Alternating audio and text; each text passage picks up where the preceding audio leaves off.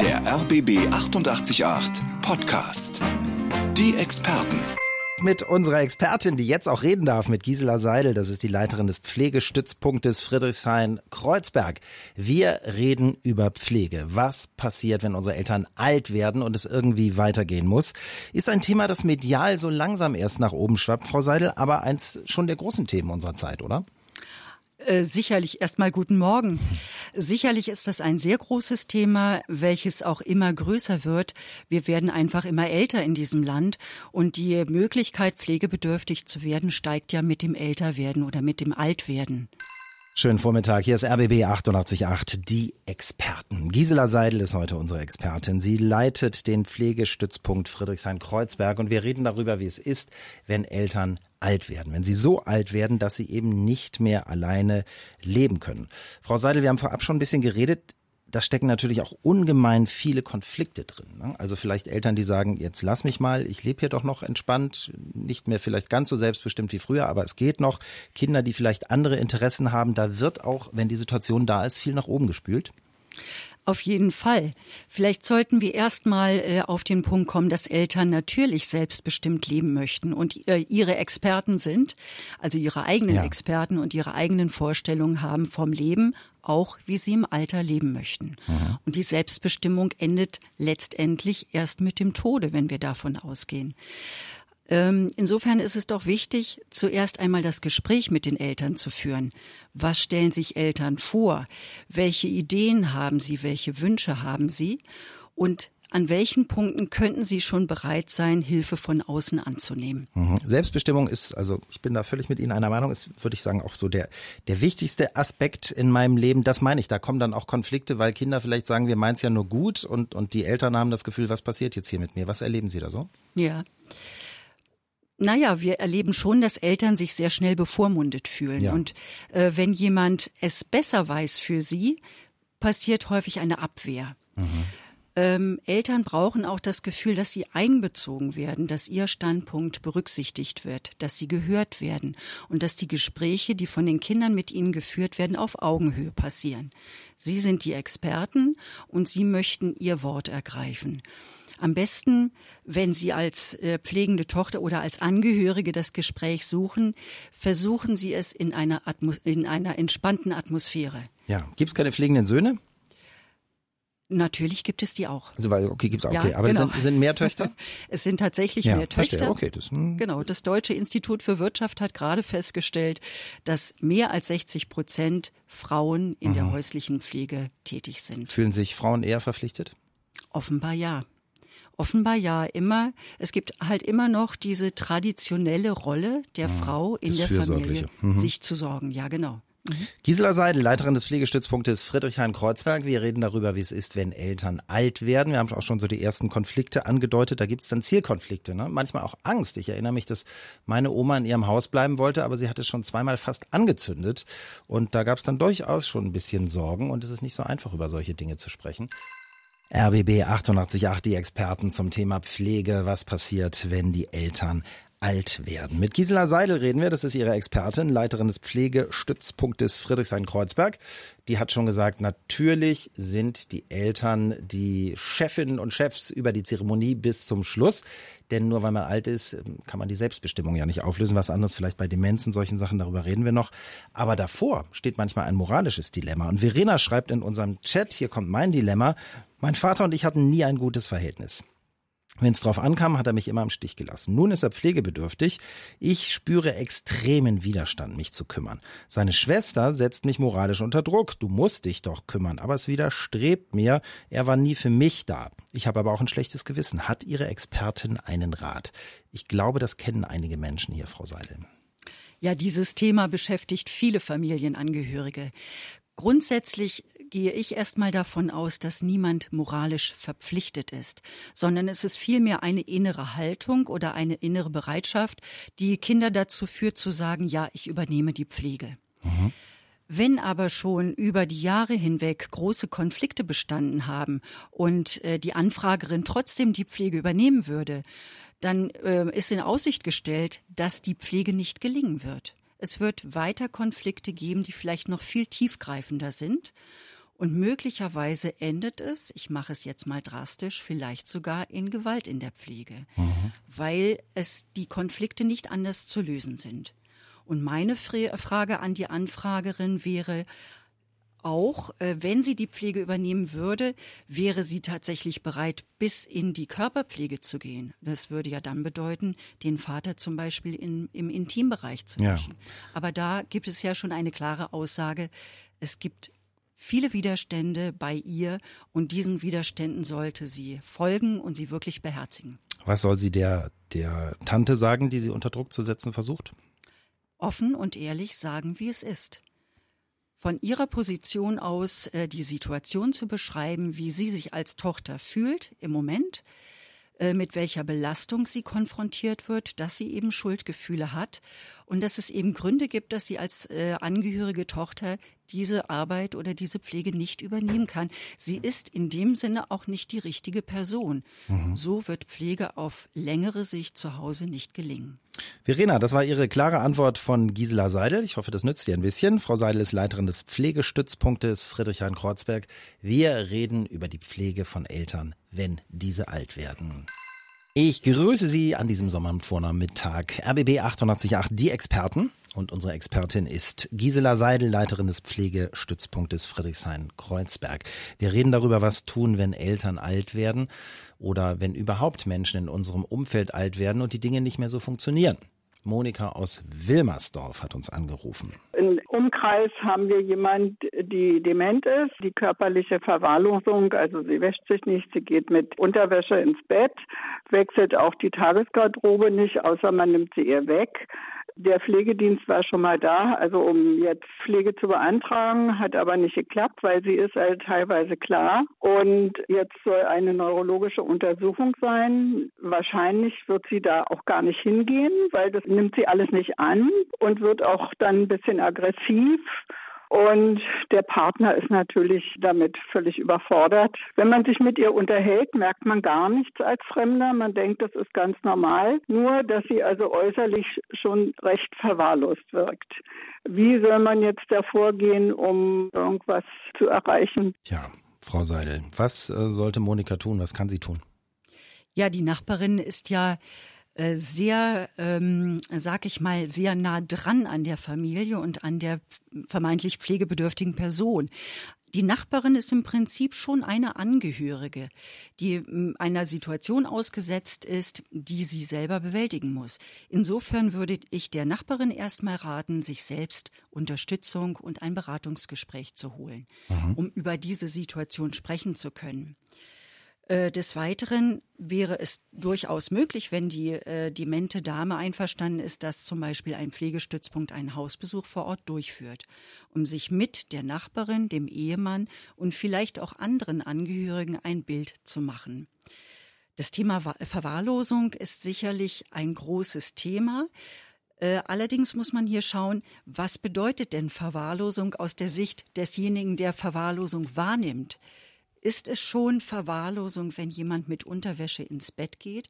Oder wann ähm, erreicht Verwahrlosung einen Stand, bei dem man sagen muss, so geht es jetzt einfach auch nicht mehr weiter. Mhm. Also es gibt auch das Recht, äh, sich selbst ein bisschen verwahrlosen zu lassen, meinen Sie damit? Wenn ich es jetzt so salopp ausdrücken darf, dann mhm. würde ich das jetzt so tun. Bis zu einem gewissen Grad hat ja. auch da wiederum der Mensch das Recht, selbst zu bestimmen, wie er zum Beispiel ins Get äh, Bett gehen mhm. möchte. Ne? Die Grenze ist also, wenn ich mich gefährde oder die anderen. So sieht's aus. Mhm. Genau. Gerade bei Demenzerkrankten ähm, muss man eben schauen, wie ist tatsächlich im Moment die häusliche Situation? Wen gibt es noch im Hintergrund? Gibt es Familienmitglieder, die sich vielleicht doch kümmern, ohne dass die Nachbarin es weiß? Und das müsste einfach alles werden, eruiert verstehen. werden. Ganz kurz noch, Frau Seidel, der Pflegedienst, haben wir ja gehört, war jetzt eben einmal schon da. Das hat noch zu keinem Ergebnis geführt. Wiederholen das Gespräch?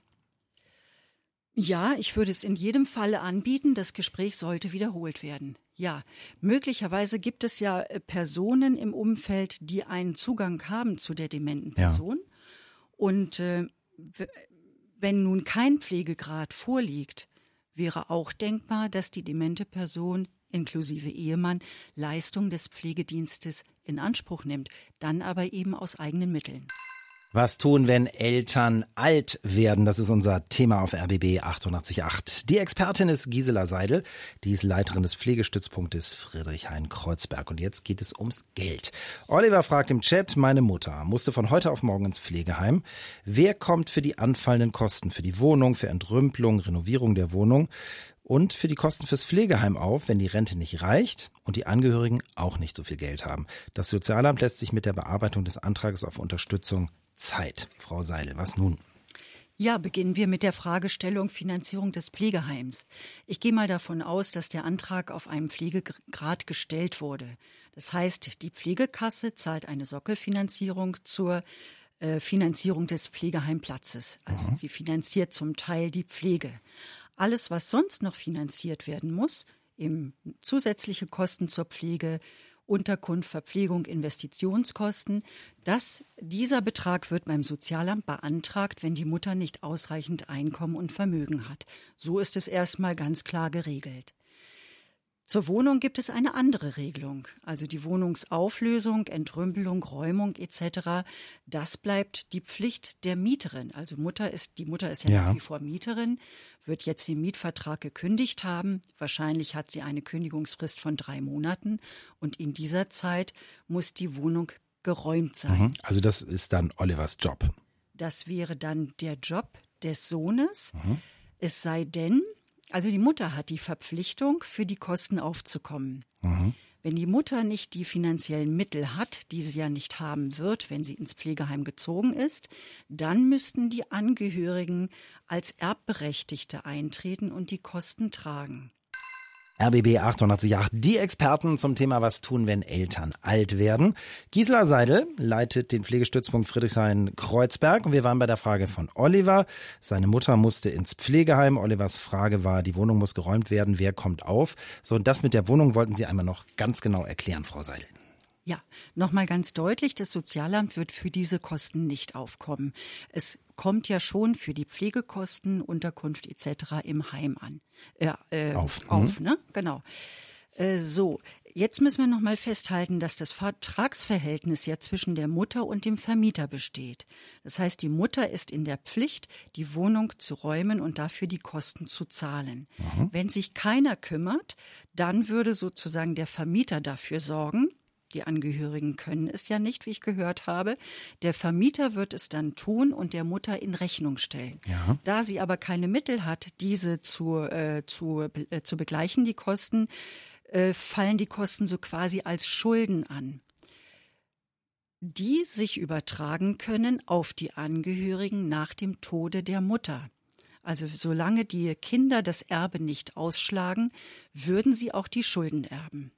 Klare Antwort für Oliver im Chat auf RBB 888. Frau Seidel, wenn die Dinge überraschend kommen, ist es gut, wenn wir vorgesorgt haben, wenn wir zum Beispiel Vollmachten und solche Verfügungen haben, oder? Wichtiges Thema? Auf jeden Fall. Es ha wird immer wichtiger. Haben das alle von uns immer vorher wirklich so präsent? Nein, nicht immer alle, aber viele ältere Menschen denken tatsächlich inzwischen darüber nach. Also ab 50 würde ich sagen, aufwärts denkt man über das Thema nach. Und äh, viele haben inzwischen auch diese sogenannten Vor Vorsorgevollmachten ausgefüllt.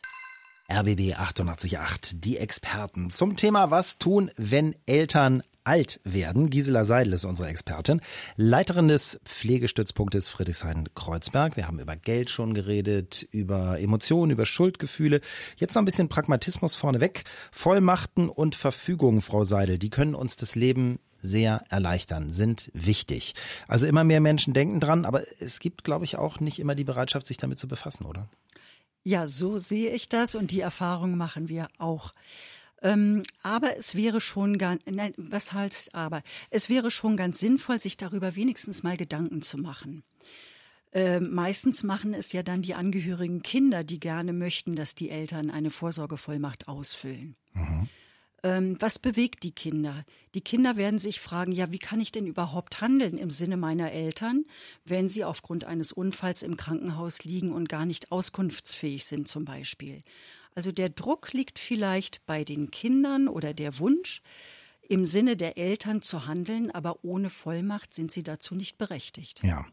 Und ähm, die Kinder müssen dann irgendwie sanft ihren Eltern sagen, hey, lass uns mal drüber nachdenken? Ja, Naja, auf jeden Fall. Also der, der richtige Zeitpunkt, äh, sich äh, über das Thema zu verständigen, ist ja mindestens der Zeitpunkt, zu dem sich das Kind mit dem Thema beschäftigt. Ja. Und es ist das Anliegen des äh, Sohnes oder der Tochter, mit den Eltern darüber zu, zu sprechen, weil es unsicher ist. Und An- das, ja. Ne, und das äh, darzulegen und darüber mit den Eltern ins Gespräch zu kommen, ist, äh, ist sicherlich eine gute Möglichkeit. Sie haben die Frage von Anke im Chat schon fast beantwortet. Meine Eltern sind Mitte 70, körperlich noch fit. Wir möchten mit ihnen nicht drüber reden. Wir sind hunderte von Kilometern entfernt. Aber wann ist eine gute Zeit? Gibt es einen richtigen Zeitpunkt oder abwarten? Sie haben schon gesagt, richtiger Zeitpunkt ist jetzt. Abwarten, nein. So sehe ich das, ja. Gut, dann haben wir Anke auch gleich hier hoffentlich mit dieser Antwort beglückt. Was machen wir, wenn Eltern alt werden? Wie gehen wir damit um? CSRBB 888, die Experten zum Thema Was tun, wenn Eltern alt werden. Gisela Seidel ist ihre Expertin. Sie leitet den Pflegestützpunkt Friedrichshain-Kreuzberg, hat viel Erfahrung. Und Sie wollten noch mal erklären, Frau Seidel, wenn das mit den Vollmachten, mit den richtigen Papieren nicht funktioniert. Denn viele, glaube ich, neigen doch dazu zu sagen, lass uns erstmal abwarten. Wenn es schief geht, Sie wollten uns keine Angst machen, aber Sie wollten uns mal skizzieren, was passiert, wenn wir es nicht haben. Genau. Also nehmen wir an, wir haben einen äh, Autounfall meinetwegen, werden ins Krankenhaus eingewiesen, werden dort behandelt und ähm, es müssen Entscheidungen, medizinische Entscheidungen getroffen werden, die eine Zustimmung benötigen des Patienten. Die kann ich aber jetzt im Moment gar nicht geben. Ja. Dann ist das Krankenhaus verpflichtet, eine Eilbetreuung beim Amtsgericht zu erwirken. Also es braucht eine andere äh, Person, die rechtsverbindliche Aussagen und Entscheidungen treffen darf. Und dann würde sozusagen über das Gericht ein amtlicher Betreuer bestellt werden. Und diese, diesen Verfahrensweg oder diesen offiziellen Weg kann man eben vermeiden, indem man vorher eine Person seines Vertrauens benennt sie hoffentlich auch vorher Ja, gefunden mhm. hat. Und dieser Vertrauensperson äh, sagt, dass sie bitte die Bevollmächtigte sein soll mit der Originalvorsorgevollmacht, wenn der Zeitpunkt zum Handeln gekommen ist. Wenn man den Menschen sagt, na, es könnte auch einen Autounfall geben, das leuchtet vielen eher ein, als wenn man ihnen das in Bezug auf Alter sagt, oder? Richtig. Ja. Ja, man, äh, viele Menschen leben ja, ja, wann wollen wir von unserem eigenen Alter wissen? Ja. Wir werden halt älter, vielleicht auch merklich, aber so wirklich mit dem Älterwerden wollen wir nichts zu tun haben. Und aber doch, ich würde sagen, eine Vorsorgevollmacht ist eine ganz gute Vorbereitung, wenn ich eine Vertrauensperson habe, die in meinem Sinne zukünftig handeln kann, wenn ich es nicht mehr kann. Verstehe. Wo bekommen wir das Ding her? Müssen wir zum Notar? Eher teuer? Können wir uns was aus dem Netz runterladen? Ja, es gibt äh, vom Bundesministerium für Justiz äh, Formulare und sogar ganze Broschüren, die sich genau mit diesem Thema beschäftigen. Ansonsten gibt es in Berlin Hospizvereine oder die zentrale Anlaufstelle für Hospiz oder auch die Pflegestützpunkte, die Beratung zu diesem Thema anbieten und zwar kostenfrei. Also Sie auch zum Beispiel Zum mit Ihrem Beispiel. Pflegestützpunkt. Denn Gisela Seidel leitet den Pflegestützpunkt Friedrichshain-Kreuzberg. Was tun wir, wenn wir Eltern werden, wenn unsere Eltern älter werden? Darüber reden wir auf RBB 888 in Die Experten mit Gisela Seidel. Die leitet den Pflegestützpunkt Friedrichshain-Kreuzberg. Und Vollmachten, darüber haben wir jetzt schon viel geredet, sind aber ein Riesenthema für Sie. Es gibt noch mehr Fragen, unter anderem diese hier von Rita. Ich habe mal eine Frage zu diesen Vollmachten, Vorsorgevollmachten und so weiter. Und zwar habe ich also mit meinem Mann äh, 2013 Vorsorgevollmacht Patientenverfügung äh, gemacht und nun habe ich äh, im Fernsehen mal gehört, die vor 2017 erstellt wurden, die sind nicht mehr gültig. Also muss man da jetzt eine neue machen oder muss das jedes Jahr erneuert werden? Äh, da hätte ich gerne mal gewusst, wie das ist. Was sagen Sie, Frau Seidel? Ich gehe davon aus, dass die Anruferin die Patientenverfügung meint. Möglicherweise, das müsste man sich dann anschauen, ist es äh, eine Patientenverfügung, die nicht sehr ausführlich niedergelegt worden ist. Also zum Beispiel bestückt ist mit Aussagen, ich möchte in Würde sterben oder ich äh, Nicht unnötig leiden. nicht sowas. unnötig Mhm. leiden. Äh, es muss heutzutage wirklich eine Patientenverfügung alle möglichen Situationen aufführen. Die klar machen, in der und der Situation möchte der Patient keine lebensverlängernde Maßnahme. Und dann muss man beschreiben, welche lebensverlängernde Maßnahme ausgeschlossen werden soll. Also zum Beispiel, wenn eine schwere Krebserkrankung dazu führt, dass das Leben jetzt wirklich sehr endlich ist und man im letzten Krankheitsstadium angekommen ist. Das muss sehr genau beschrieben sein und äh, äh, äh, festgelegt sein, sonst können sich alle anderen Beteiligten nicht ausreichend daran halten ja, es und gibt, orientieren. Verstehe. Wir haben eben schon drüber gesprochen. Es gibt auch Firmen, die sich darum kümmern. Deepart war mal bei mir. Das muss man bezahlen zwar, aber die sagen eben, das ist die Checkliste, das musst du beantworten und die übersetzen nicht unnötig Leiden dann in etwas juristisch Wasserdichtes. Und sobald es ein neues Urteil gibt, passen die das dann auch an und so kann man sich immer sicher fühlen. Mhm. Frau Milbrat hat noch gefragt, äh, ihre Schwester ist dement, Tochter der Schwester hat eine Vorsorgevollmacht jetzt, aber eben erst jetzt. Das ist zu spät, oder? Das ist zu spät. Eine Vorsorgevollmacht erstellt man in gesunden Zeiten, wenn der Geist gesund ist und wenn man weiß, welche Konsequenzen die Vollmacht haben kann. Und dann wird sie auch im Prinzip sofort wirksam. Wenn jemand schon dement ist, ist eine Vorsorgevollmacht rechts, äh, aus rechtlicher Sicht nicht ja. mehr gültig. Gleich geht's nach Osteuropa auf RBB 888. Ist das eine gute Variante? Denn wir reden ja über Pflege, Pfleger im Alter. Wie gehen wir damit um? Und es gibt einige Fragen von Ihnen. Osteuropa günstiger, Pflegepersonal hier zu bekommen, sowieso schwierig. Top-Heime, unglaublich teuer.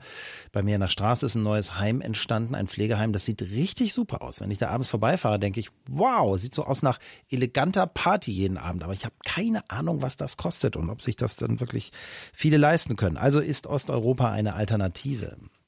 Darüber reden wir gleich in Die Experten auf RBB 888. Hier ist RBB 888, 12 vor 12, die Experten mit Gisela Seidel zum Thema, was tun wir, wenn Eltern alt werden oder wenn unser Umfeld alt wird. Das haben wir eben auch schon gehört, ist auch ein Thema. Frau Seidel kennt sich aus, denn sie leitet den Pflegestützpunkt Friedrichshain-Kreuzberg. Wir verlassen jetzt aber mal Berlin und Deutschland. Martin fragt, ich brauche euren Rat. Meine Mutter ist 76, lebt alleine, bisher problemlos, ist aber leider abzusehen, dass sich das bald ändern wird. Der gesundheitliche Zustand wird immer schlechter schlechter. Die Rente ist klein. Ich kann die Kosten für Pflege auch nicht zahlen. Ich überlege zusammen mit ihr, ob ein Pflegeheim in Osteuropa sinnvoll wäre. Ja, das ist eine Überlegung, die inzwischen sicherlich einige äh, beschäftigt. Erste Frage aus meiner Sicht wäre, wessen Idee war das tatsächlich? Geht es eher vom Sohn aus oder von der Mutter? Ähm, manche Biografien sehen so aus, dass Menschen große Erfahrungen mit äh, Auslandsreisen gemacht haben, äh, fremde Kulturen kennengelernt haben, an fremdes Essen gewöhnt gewesen sind und sich durchaus vorstellen können, im Ausland ihren Lebensabend ja. zu verbringen. Andere sind es nicht. Und dann ist es die Frage, ob das die richtige Lösung ist, tatsächlich in ein komplett fremdes Umfeld zu kommen, mit völlig anderen meinetwegen auch Gebräuchen. Mhm. Also so, wir unterstellen jetzt mal, also es gibt ja viele bei mir auch, ne, viele Leute mit, mit Vertrieben aus, aus den Ostgebieten in meiner Familie, da kann man vielleicht noch sagen, das ist so ein bisschen Heimat.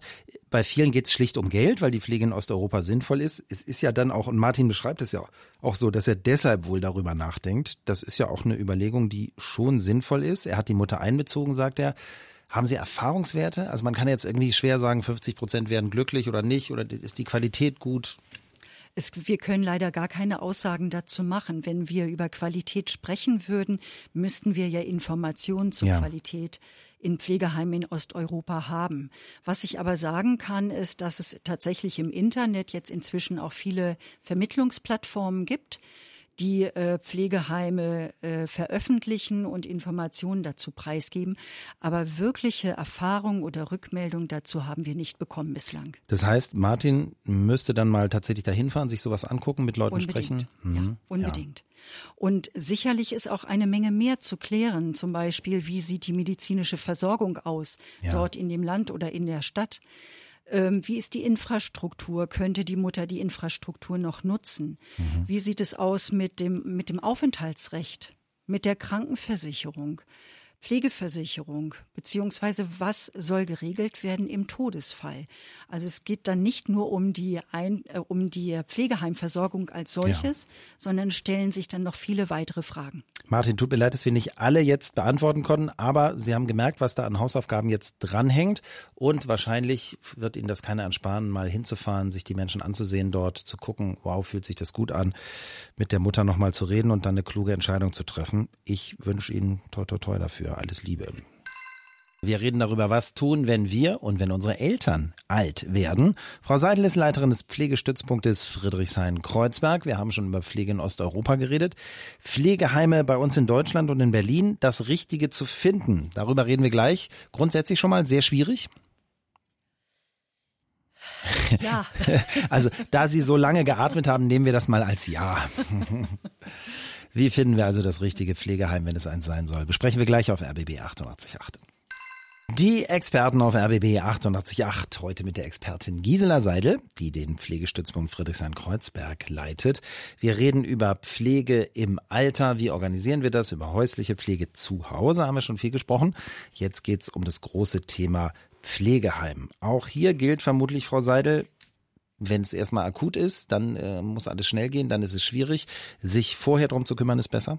Das wäre auf jeden Fall besser in einer Notlage sofort einen äh, richtigen Pflegeheimplatz, so wie Sie es formuliert haben, ist sicherlich schwierig.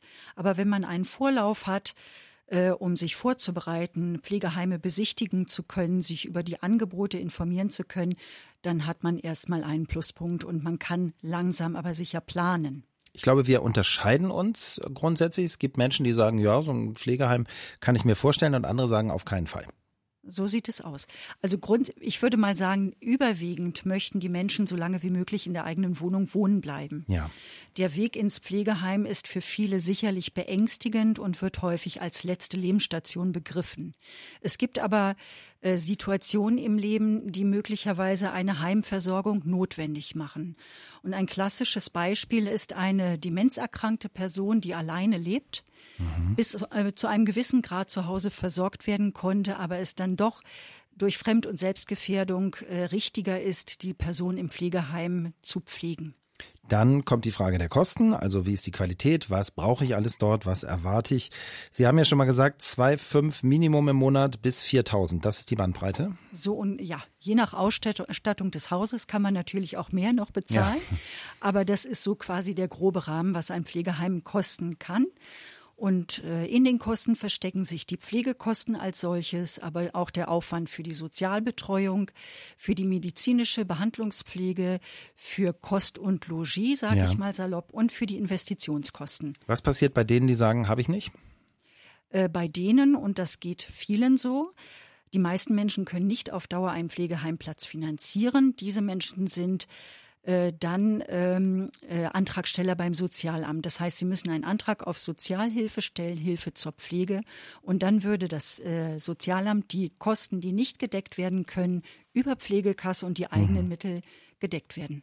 Wenn ich jetzt sage, ich habe eine Immobilie, aber ich habe nicht so viel liquide Mittel. Bin ich dann gezwungen, meine Immobilie zu verkaufen, um das Pflegeheim zu zahlen oder zahlt ja, erst der wenn Staat? Sie, wenn Sie ins Pflegeheim ziehen, bewohnen Sie ja nicht mehr Ihre eigene ja. Immobilie. Dann ist es ein Wertgegenstand, der veräußert werden muss. Hier ist RBB 888. Die Experten heute zum Thema, was tun, wenn Eltern alt werden. Und Gisela Seidel hat uns schon so viele Fragen beantwortet, Leiterin des Pflegestützpunktes Friedrichshain-Kreuzberg. Diese Pflegestützpunkte sind übrigens auch dafür da, um Ihnen Auskünfte zu erteilen. Und Frau Seidel hat mir gesagt, sie findet es auch ganz gut, wenn sie bekannter wird. Zwar haben sie schon genug Arbeit, aber das ist ja auch dann ihr Job, genau diese Informationen in die Bevölkerung zu bringen. Deshalb tragen wir heute gern ein bisschen dazu bei, denn der Gesprächsbedarf ist riesig, haben wir gemerkt. Marga hat eine Frage in unserem Chat. Guten Tag, meine Mutter ist 93.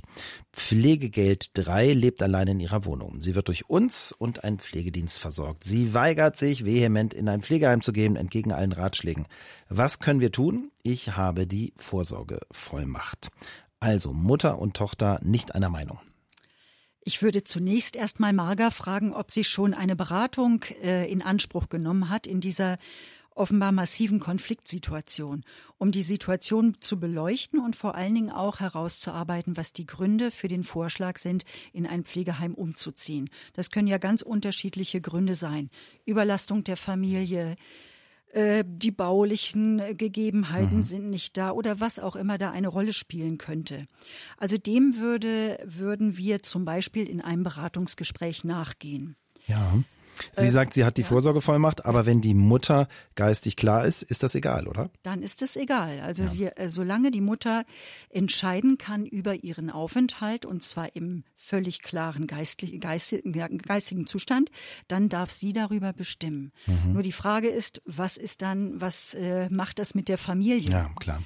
Und ähm, ja, ist, ist der Mutter ist der Mutter deutlich, aus welchen Gründen die Familie sich für die Pflegeheimunterbringung ausspricht. Also irgendwann gibt's vielleicht mal dieses Gespräch, hey Mutter, wir lieben dich, aber wir können nicht mehr. Sowas meinen Zum Sie. Beispiel. Mhm. Aber dann wirklich auch das, was ich eben schon mal gesagt habe, nicht in äh, die Vorwurfshaltung, in die Anklage zu ja. gehen, sondern die eigene Situation als pflegender Angehöriger deutlich, klar und ehrlich zu beschreiben. Und das könnte durch einen Menschen Ihres Pflegedienstes auch ähm, unterstützt werden, so ein Gespräch? Denn manchmal sagt man ja, das überfordert mich jetzt alleine, dieses Gespräch ja. zu führen. Also wir können, äh, wir bieten uns als Pflegestützpunkte in jedem Fall erstmal für als Beratung oder als Beratende für die Tochter ja. an. Mhm. Und dann können wir im Gespräch erarbeiten, wie die weiteren Schritte aussehen könnten.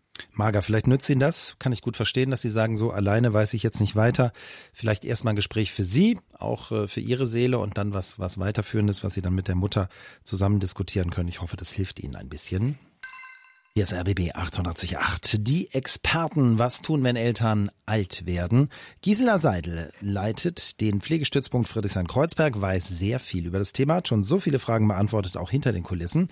Bernd schreibt im Chat, ich pflege meine Mutter seit vier Jahren. Ich habe meinen Job gekündigt. Von Arbeitsamt und Jobcenter habe ich nun die Auskunft bekommen, ich erhalte keine Unterstützung, ich stehe ja dem Arbeitsmarkt nicht zur Verfügung. Das Pflegestärkungsgesetz hilft mir nicht. Welche Möglichkeiten habe ich, finanzielle Unterstützung zu erhalten? Meine Ersparnisse sind aufgebraucht. Nach dem Tod meiner Mutter werde ich komplett ohne Einkommen dastehen. Das ist eine richtig harte Situation für Bernd. Was nun? Ja, das ist auf jeden Fall eine sehr harte Situation, der ja mit seiner Existenz zu tun hat. Ähm, was auch immer die Gründe waren für die Kündigung des Jobs, das ist ja sicherlich der Nachteil jetzt, den er hat.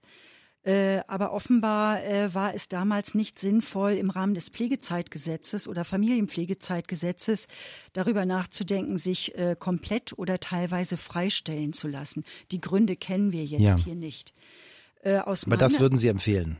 Ja, mhm. also wenn man sich äh, der Pflege besser widmen möchte oder mehr widmen möchte, äh, dann wäre darüber nachzudenken, ja. die mhm. Arbeitszeit zu reduzieren beziehungsweise eine Freistellung mit dem Arbeitgeber zu besprechen. Jetzt ist die Situation verstrichen. Und äh, nun kenne ich die Gespräche mit dem Jobcenter nicht. Es ist ja durchaus ähm, denkbar, dass er sich beim Jobcenter als arbeitssuchend gemeldet hat. Davon gehe ich aus. Und in der Regel bekommt er ja dann auch finanzielle Unterstützung zu seinem Lebensunterhalt.